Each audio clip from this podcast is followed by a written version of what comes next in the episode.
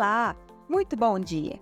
Seja bem-vindo ou seja bem-vinda ao Dimcast, o podcast feito para ajudar empresários e executivos de médias e grandes empresas a se tornarem líderes de mercado por meio da transformação de dados em estratégias de negócios. Me chamo Távia Lorenzo Mota e sou advogada da Amaral e Asbeck Advogados. Hoje trataremos sobre o fim do PERS, tema de extrema relevância para o setor de eventos no Brasil, que tem enfrentado desafios significativos nos últimos anos, especialmente devido aos impactos da pandemia de Covid-19. O Programa Emergencial de Retomada do Setor de Eventos, conhecido como PERSE, foi implementado pela Lei nº 14.148 de 2022, em uma resposta direta aos impactos devastadores da pandemia, buscando impulsionar a recuperação das empresas do setor de eventos.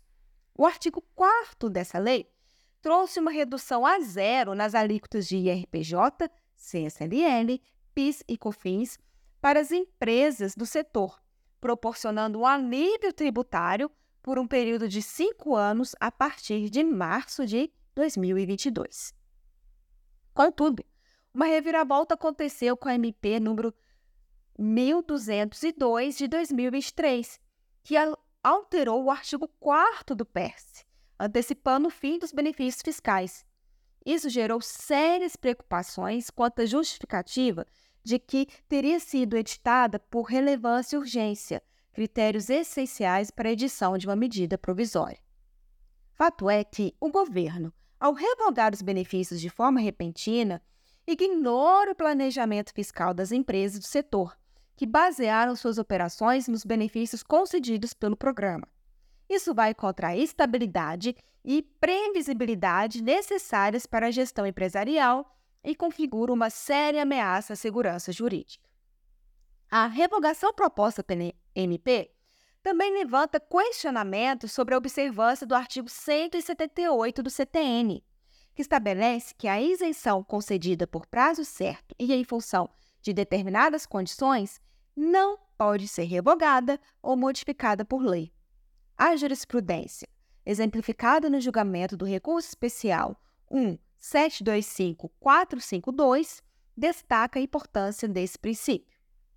Tal decisão do STJ demonstrou que o princípio contido no artigo 178 do CTN pode ser aplicado para outros benefícios fiscais que não a isenção, como alíquota zero, já que a essência prática entre os institutos é a mesma.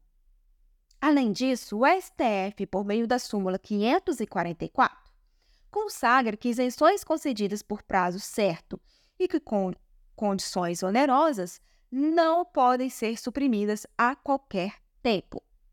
Em conclusão, a revogação antecipada do PERS não apenas viola o CTN, comprometendo os, os, princípios da segurança jurídica e proteção da confiança legítima do contribuinte, mas também ameaça desestabilizar o processo de recuperação do setor de eventos. Os contribuintes beneficiados, agora, têm o desafio de recorrer à judicialização para assegurar a manutenção das alíquotas zero até o fim do período originalmente fixado pela lei. Resta-nos aguardar como o desfecho dessa situação será tratado no Congresso Nacional, esperando que a importância do programa para o setor de eventos seja devidamente considerada.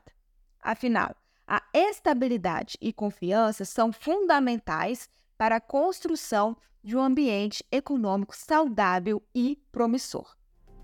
Agradecemos por nos acompanhar e até o próximo episódio do nosso podcast. Fiquem ligados para mais informações e análises sobre os temas que impactam a nossa sociedade. Até mais!